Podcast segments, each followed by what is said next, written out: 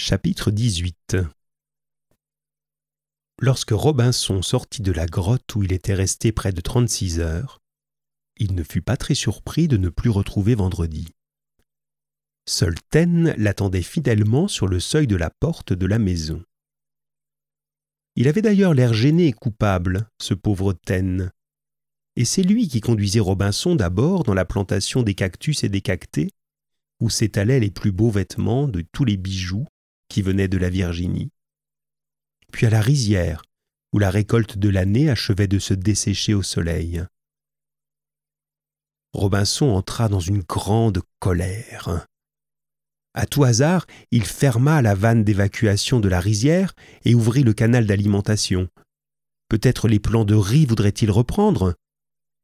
Ensuite, il passa toute une journée à ramasser sur les cactus et les cactés, en se piquant cruellement les doigts, les vêtements et les bijoux qui étaient ce qu'il possédait de plus beau dans l'île.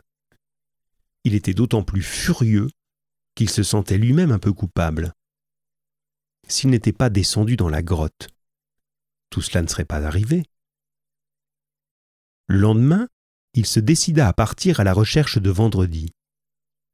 Sa colère s'était calmée et l'absence de son compagnon commençait à l'inquiéter.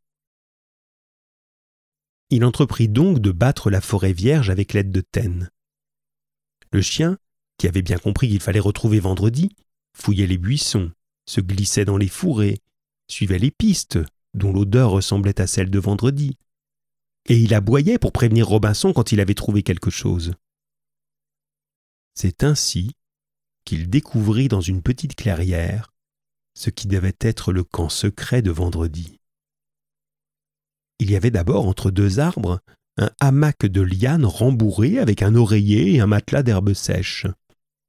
C'était un lit suspendu, de toute évidence très confortable.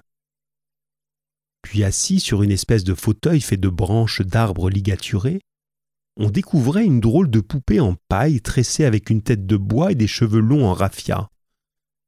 Ainsi, vendredi, pour n'être pas tout seul, s'était fabriqué une fiancée.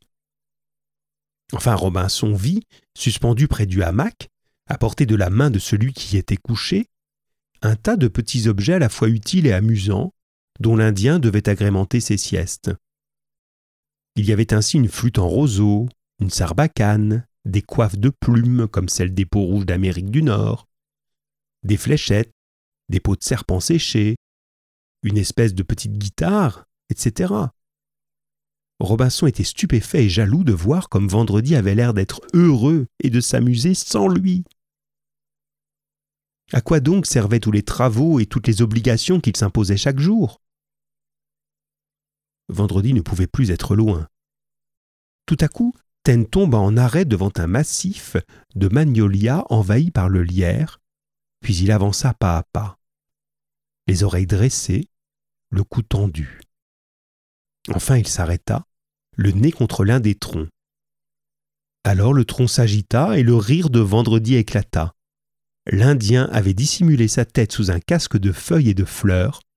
Sur tout son corps, il avait dessiné avec du jus de genipapo, une plante qui donne une teinture verte quand on casse une de ses tiges, des rameaux et des feuilles qui montaient en s'enroulant le long de ses cuisses et de son torse. Ainsi déguisé en homme-plante et toujours riant aux éclats, il exécuta une danse triomphale autour de Robinson, puis il se sauva à toutes jambes vers la mer pour se laver dans les vagues.